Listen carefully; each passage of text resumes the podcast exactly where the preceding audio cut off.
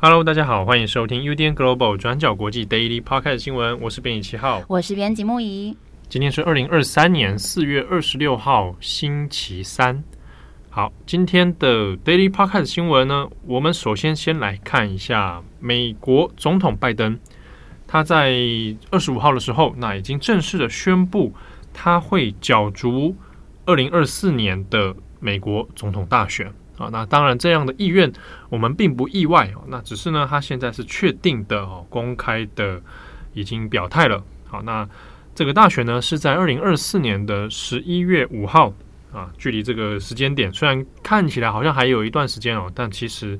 两党之间呢，已经有很多紧锣密鼓的这个选举形成了哦。好，那只是呢，这个拜登这一次的宣布啊，我们在这个新闻里面，我们稍微做一些不同角度的解读，好，来帮大家也稍微看一下。那目前。拜登可能会面临到的问题是什么？那以及二零二四年啊，对于两党哦，民主党、共和党来讲，那又会有哪些挑战呢？那我们先看拜登自己啊，这一次的宣布之后，其实大家去看美国的舆论哈，或者整体的气氛来讲，相对起来啊，并没有像过去在面临总统大选的时候，会有那一种比较情绪高涨的状态哦，比较少。那主要还是在于说，这一次的选情里面哦，第一个是他是拜登寻求连任哦，这是一个连任的选举哦。那第二就是呢，在双方的对抗感里面哦，没有像过去那么的强烈啊。那因为共和党现在目前还没有一个非常明确的人选出来哦，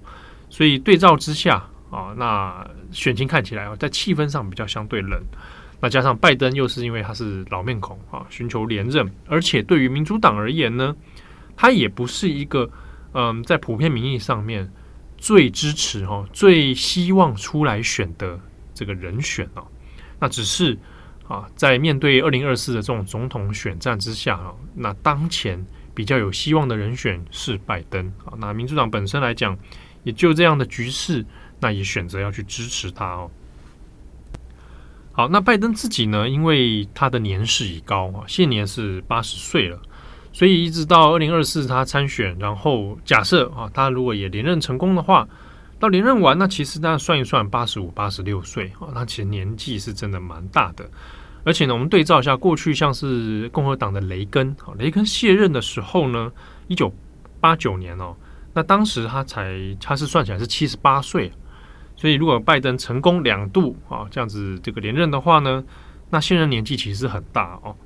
那再对照现在川普哈，川普现在是七十六岁啊，所以其实不管是哪个人选出来啊，年纪都是蛮大的。所以也有一些人在担忧啊，他的这个身体状况哈，是不是能够注意这个承担现在美国总统这样这么劳累的工作？那也有人甚至在想说，他会不会精神状态或者是心理状态够不够健康哦？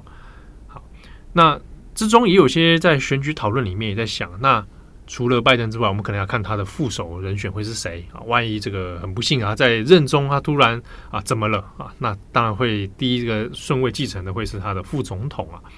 所以到时候他的副手人选啊，可能就会是影响选举的一个关键之一哦。好，那我们来看一下，虽然说民主党现在以拜登的人选这样比较确定哦，党内来讲。其实没有另外一个人哦，足够能够来撼动现在拜登的地位啊。他当然这有几个因素，其中之一呢是去年的其中选举，那民主党的选情其实结果来讲，它是比预期的好，所以对于拜登的连任来说呢，他的党内压力就会减少许多。所以在去年其中选举及之后，大概内部就已经知道，对于拜登要征求这个。连任的机会哦，党内的提名那基本上是没有什么太大的障碍哦。那现在党内呢也没有其他人选哦，他的身世也好，或者他的名望也好，能够足以来撼动拜登。虽然说党内也有一些其他人啊，有表态愿意要来参选啊，比如说像是甘乃迪家族的这个小罗伯特甘乃迪哦，嗯，虽然有表态，可是呢，存在感相对是比较偏低啊。加上他对于疫苗的态度是站在反疫苗的立场，所以在主流价值观上面似乎并没有把他看得太重哦。好，那我们这边来看的是民调的部分。那美联社啊这边自己有做跟民调中心合作哦。做了一些调查，那当中呢，有针对于拜登参选的问题哦，那做了一个讨论，里面有讲到说，其实拜登的参选啊，就民主党内或者是民主党人啊，你如果本身是民主党籍的，好，那对于整个民主党支持者来说呢，其实并没有非常多的选民想看到拜登再次参选，但是呢。有超过八成的民主党人认为，那如果总统大选是拜登的话，那也会选择支持。只是说他并不是一个他最理想看见的人选哦。这里面的理由呢就相当多啊，包括有年纪啊，包括有对于说他过去执政的表现等等。好，那另外我们来看的是到二零二四年。好那第二任的总统任期之下，那接下来美国其实要面对蛮多的问题哦，不管是民主党或共和党执政，那接下来还是有很多的挑战必须要去克服，包括说现阶段在疫情结束之后，哦，那各个经济啊、社会层面的复苏，那对于拜登而言，他这是有利有弊的一些不同的面向哦。那有利的部分呢，是复苏当然比过去几年当中是相对比较有成绩了。好，但是呢，大家也看到现在这个这个通膨的状况哦，的确造成很大的经济压力。所以，就拜登而言，他自己现在也是面临这样的呃比较大的一个弱点哦，经济啊，国内的通膨哦等等，那都会是造成他最后选举上面一个可能被攻击的一个部分了。那除此之外呢，在碰到大选的时候啊，当然，其实就美国的选民来讲。主要着重的还是在国内议题哦，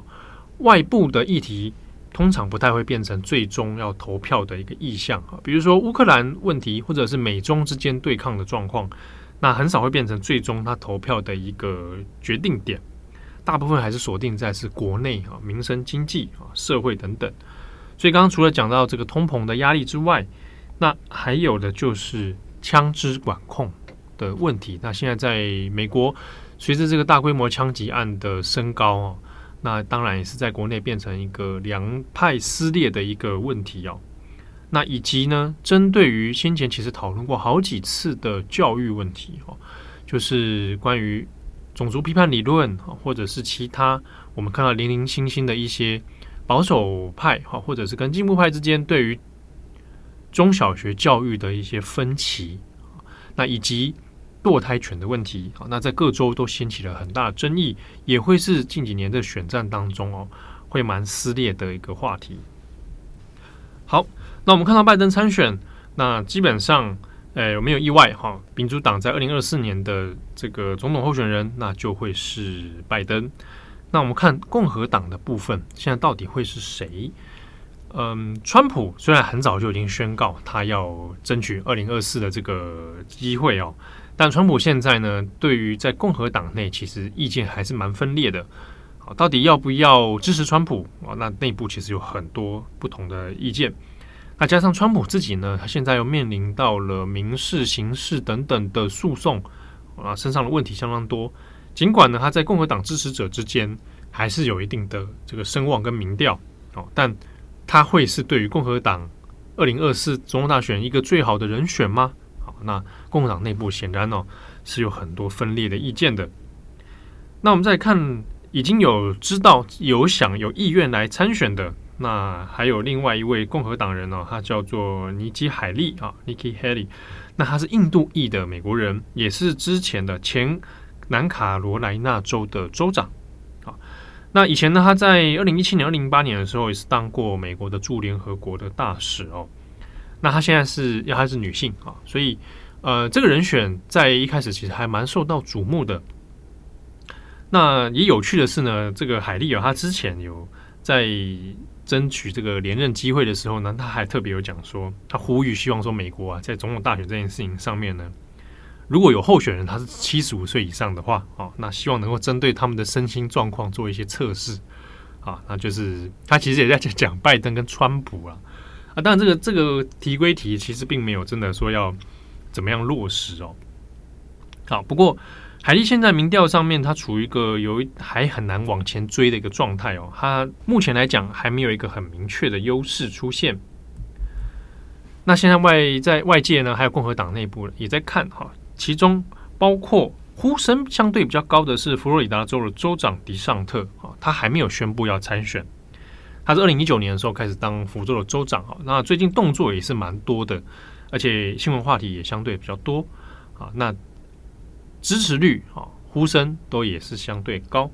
那目前还没有宣布，那可能在等待时机，或者是共和党内部要怎么瞧哦。那再来还有一个人选呢，就是前副总统，就是潘斯啊，就是彭斯啊。那彭斯呢，他现在也还没有决定要参选啊。那他只有对外是有讲到说啊，如果真的有意愿的话，大概会在今年的。六月下旬之前，哈，六月之前，他下旬之前，他就会来宣告。那彭斯当然比较尴尬的是说，先前他是副手啊，这个总川普的副手，那两个人后来也决裂了。特别在这个国会山庄冲击之下呢，那双方也是彻底的决裂。那对彭斯而言，他如果要争取的话，那共和党内部的支持者当中，对他的意见也是蛮多的啊，包括说。川普派的人选就非常非常讨厌彭斯。那彭斯呢，对外呢，其实他也有讲到说，关于这个共和党内部总统人选的问题哦，他也多次其实点名川普啊，他就有讲说，对于川普这个人选来讲，他并不会是共和党最好的人选哦，这是彭斯直接就表态了。那前不久呢，他也有讲到啊，针对于国会山庄的事情哦。那还有说，这个川普必须要负上一些历史责任，好，那所以大家也可以看出来，彭斯现在的态度是怎么样。那只是说，以他现在的状态，是不是真的能够顺利争取到共和党的提名？那赢得共和党人的支持，那相对起来跟迪尚特来比哦，那可能比较困难一点。好，那针对于拜登参选之后，那以及二零二四年的总统大选问题哦。那可以，大家可以参考我们今天转角国际过去二十四小时。好，那我们的编辑赖云有帮大家会准备一篇针对经济银行问题的这个切入点哦。我们来谈接下来，不管是拜登或者共和党的候选人，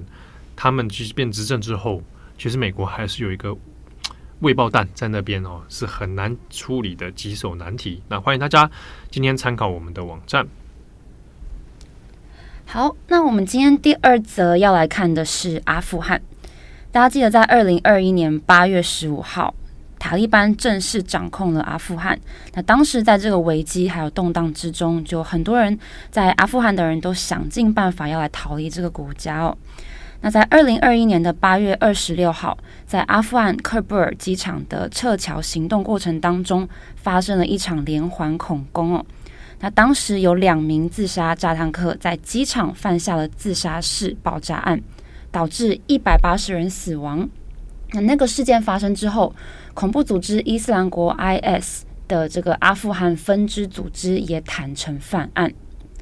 那美国白宫国安会在昨天四月二十五号表示说，策划这场机场爆炸案的 IS 领导人已经被塔利班击杀身亡了。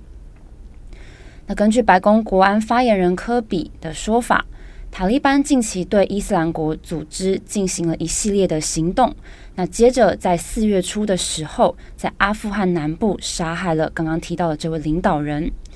但是当时塔利班并不知道这个人就是策划恐怖爆炸案攻击的人哦。那这位领导人的姓名目前也还没有被公布。那美国这次并没有参与行动，也没有收到塔利班的通知哦，是由美国在自己的情报系统得知主谋被击杀身亡的消息，但是目前并不清楚这个人他是被塔利班锁定之后击杀的，还是是在他们双方彼此的这个长期斗争之中死亡的。那具体细节目前并不多。那我们来稍微回顾一下这起恐攻案哦。这个恐攻案发生的时间是二零二一年的八月二十六号，大概是下午六点左右。那地点是在喀布尔机场东南侧，是民用机场航厦外围的修道院门，叫做 Abbey Gate。那当时有大量的人群哦，大概有上千名阿富汗的平民聚集在这个地方，希望在美军撤出阿富汗的时候被接上这个撤离的航班。那当时就有炸弹客就蓄势待发了。那他在八月二十六号这天就趁乱混入了人群里面。那他先是朝这些群众还有驻守的美军无差别开枪扫射。那之后在人群之中就引爆自杀炸弹。那造成了一百八十个人死亡，还有超过两百个人受到重伤。那在这个罹难者之中呢，除了阿富汗平民之外，也包含了二十八名的塔利班成员，还有十三名美国军人。然后接着在半个小时之后，喀布尔机场南侧的一间饭店叫做男爵酒店，也同样遭到自杀炸弹的袭击。那当时呢，这间饭店是由英国还有美国联军武装防守的，是作为外国公民撤离者的这个临时审查中心。那当时也同样被炸弹客攻击了。好，所以当年这个混乱的撤员行动，连带造成很严重的伤亡情形。那除了引起国际的震惊之外，也很快的引爆了美国本土本来就很紧张的政治情绪。那很多人就把这个矛头指向拜登政府，说他这样子匆忙的撤军导致了这场悲剧。那目前美国众议院正在对阿富汗的撤军事件、撤援事件进行国会调查。那对于这个伊斯兰国这位领导人被击杀的消息呢，众议院外交事务委员会主席麦考尔他认为说，这虽然是一个好消息，但并没有为那些不幸罹难的美国士兵还有他们的家属伸张正义。而且这也不代表拜登政府可以不对这些伤亡负起责任。不过，拜登政府在这个月月初就曾经表示说，当年的这个撤援行动会这样子一塌糊涂，是因为川普政府在二零二零年跟塔利班达成协议之后，大幅撤走了美军，让后来的这个撤援行动中可以控制局面的人员短缺，所以才会造成这样子的局面哦。所以这是拜登政府认为让二零二一年进而造成伤亡的最关键因素。好，那爆炸案主谋的死讯传出之后，家属怎么看呢？在这个星期一，四月二十四号，美国官方就开始陆续通知当时这些罹难美国士兵的家属。那 The Guardian 就访问到其中两位，一位是陆战队军人胡佛，他的父亲，还有也是陆战队军人。梅罗拉的母亲，那这个梅罗拉的母亲就说，他们是在星期一的时候，在他们这些罹难者家属的群组得知这个消息的。那目前除了知道这位领导人的死讯之外，细节并没有透露太多。那刚刚提到这个士兵胡佛，他的爸爸就分享说，自从他的儿子不幸罹难之后，在过去这一年半里面，他跟他的太太都还没有办法从这个巨大的悲痛中走出来。他强调说，杀害这位目前身份并不明的伊斯兰国组织领导人，实际上对他们受难者家属并没有任何的帮助，因为他们明白，不管怎么样都不能让他们的儿子回到他们身边。那胡佛爸爸他还补充说，现在唯一能做的事情就是为儿子伸张正义，来争取真相。但是目前这个真相还没有水落石出，所以这个对家长来说都是非常沮丧的事情。好，以上是科布尔机场爆炸案的最新消息。好，节目最后，呃，跟大家分享一个新闻哦，也是在美国时间四月二十五号，那有一位很知名的黑人歌手，那也是演员贝拉方提，那他过世了，他过世年龄是高龄哦，他九十六岁。啊，贝拉方提呢，可能大家对他名字没有相对那么熟悉，但他有一些歌。可能大家放出来就会听过哦，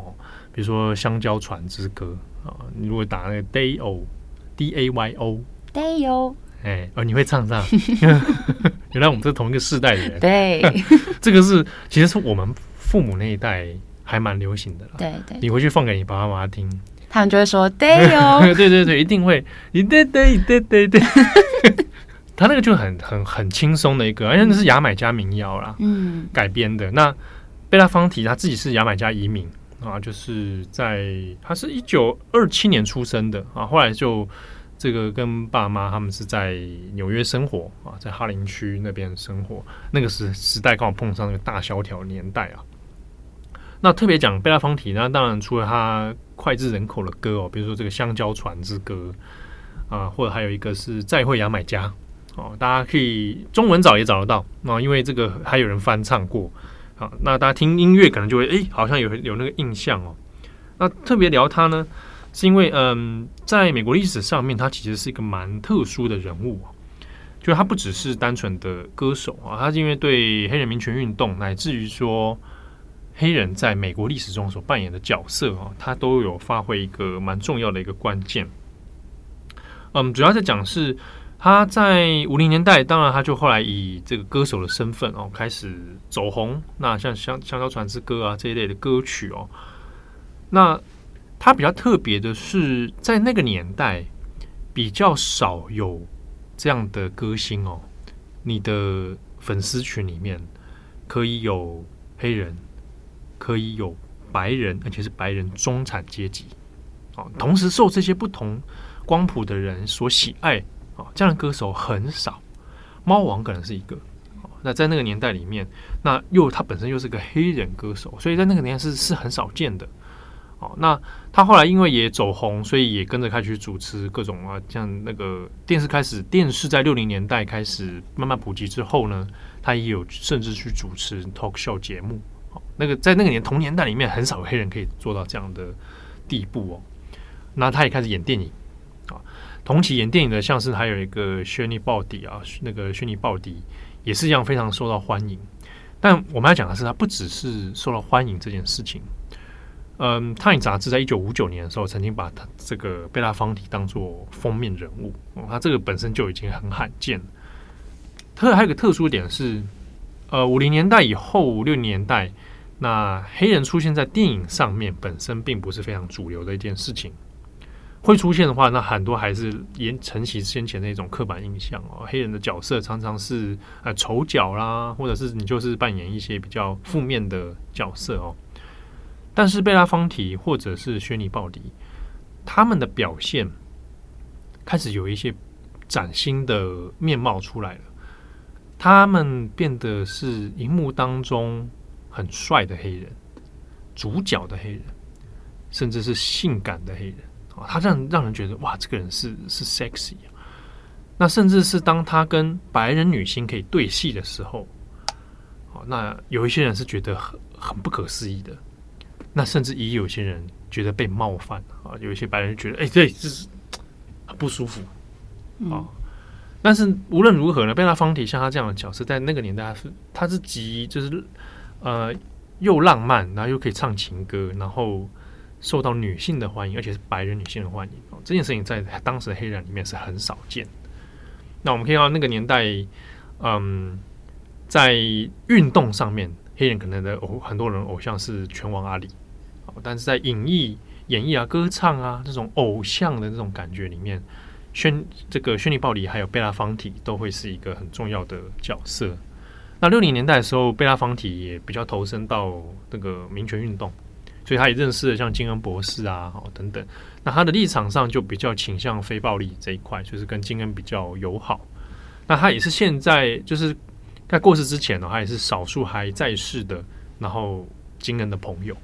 哦，那现在已经九十六岁嘛。对。不过呢，也特别讲，就是我们现在大家知道，大家都是他这些点，然后。就是 OK，他这些人生的成就啊等等。不过，在美国的脉络里面，如果回头看贝拉方体的话，也会发现，嗯，他其实对于政治社会意识，他的批判性很强。就是他其实对于民主党、共和党来，他都有蛮多意见的。那甚至后来奥巴马上任之后，他对奥巴马也蛮多意见的。哦，那这个其实，在摆在黑人的脉络里面，其实还并不意外了。哦，加上他自己这个牙买加裔的这个身份，那其实还蛮多可以探讨的点。但无论如何呢，他在美国整体的，不管是你说放在好莱坞的脉络里面，或者放在黑人脉络里面，他都是一个蛮特殊的角色。哦，那大家如果有兴趣的话，Netflix 刚好前阵子就有个纪录片，他有参加演出。叫做《够黑了吗》，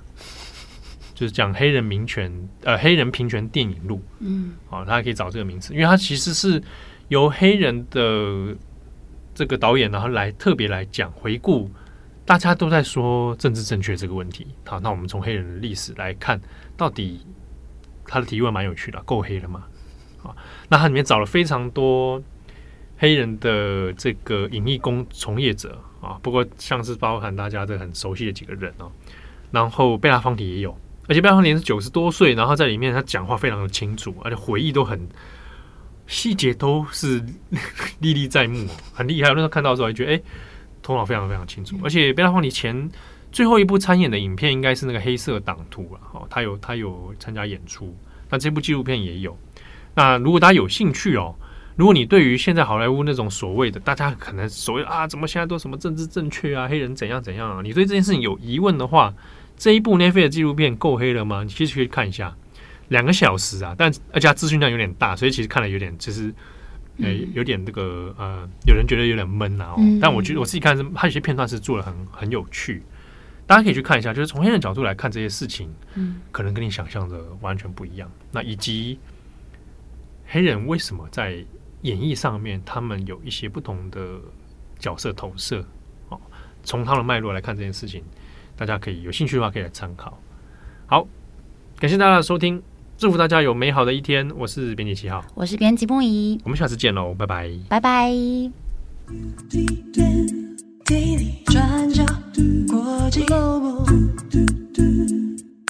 转角国际新闻。